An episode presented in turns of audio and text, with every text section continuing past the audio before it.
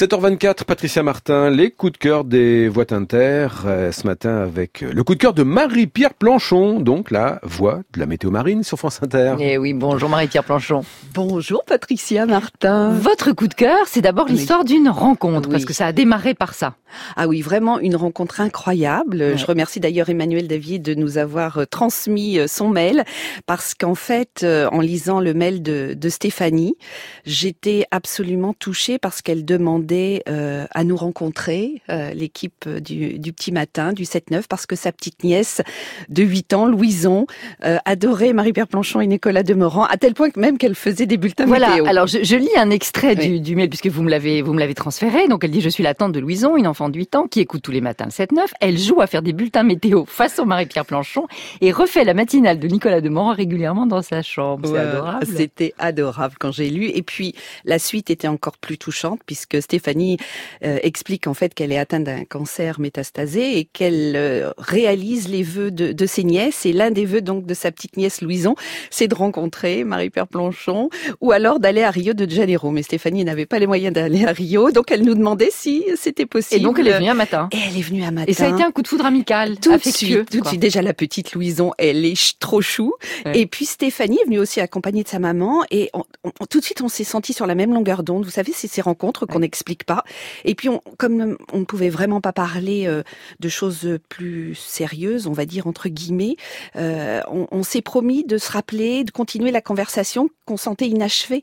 Et donc, on, on a tenu parole, on s'est rappelé une première fois, une deuxième fois. Puis au bout de la deuxième ou troisième fois, Stéphanie m'a parlé de son association. Oui, parce que là, c'est du sérieux. Vous disiez tout à Ah l'heure oui. qu'elle était touchée donc par euh, Oui. malheureusement une maladie qui touche tellement de gens, Eh ben un oui. cancer, mais elle a monté une association. Voilà, et l'association Les Roses Poudrées, c'est vrai, quand moi j'ai lu le mail, vous savez, je suis un petit peu dans le déni parfois, et là je suis revenue dans la réalité, parce que même dans son mail, elle m'avait écrit, c'est ma façon à moi de lutter contre le cancer en fabriquant les souvenirs pour les gens que j'aime. Et ça, je m'étais euh, effondrée, hein, Patricia, en lisant cette belle phrase.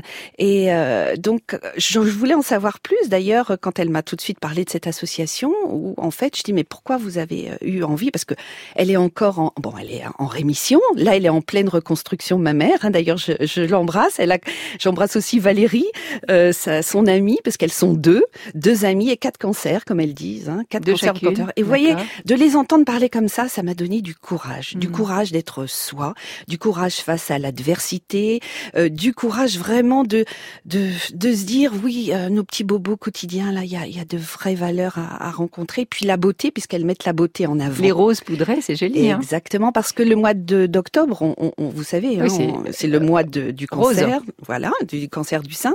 Mais elles, elles disent que le cancer, c'est pas que le mois d'octobre, c'est toute l'année. Mm. Et elles habitent dans, dans l'Indre-et-Loire et ce sont des, des petites régions où par moment où il n'y a, y a pas euh, beaucoup de, de lieux de rencontre ou quand on a des grosses épreuves comme celle-ci, des lieux où on peut se retrouver entre femmes atteintes de la même maladie, de d'être euh, à l'aise, de pouvoir parler, euh, sauter les verrous, pouvoir parler sans tabou, parce qu'elles, dans leur parcours euh, qui, qui les a euh, amenées à, à traverser cette épreuve, elles n'ont pas rencontré cette légèreté, cette douceur, comme elles disent. Donc elles veulent le donner à d'autres. elles veulent le transmettre et euh, aussi pouvoir créer du lien pour pour elles c'est vraiment ça très important dans ces moments euh, de des fois d'abattement. Mais ces personnes ces femmes qui sont atteintes d'un cancer ou en rémission qui viennent elles sont vraiment euh, dans une parenthèse, on va dire dans une bulle, ça dure une demi-journée, on leur propose un brunch, on- elles se font chouchouter, maquiller, euh, et ensuite, cadeau, il y a une photo.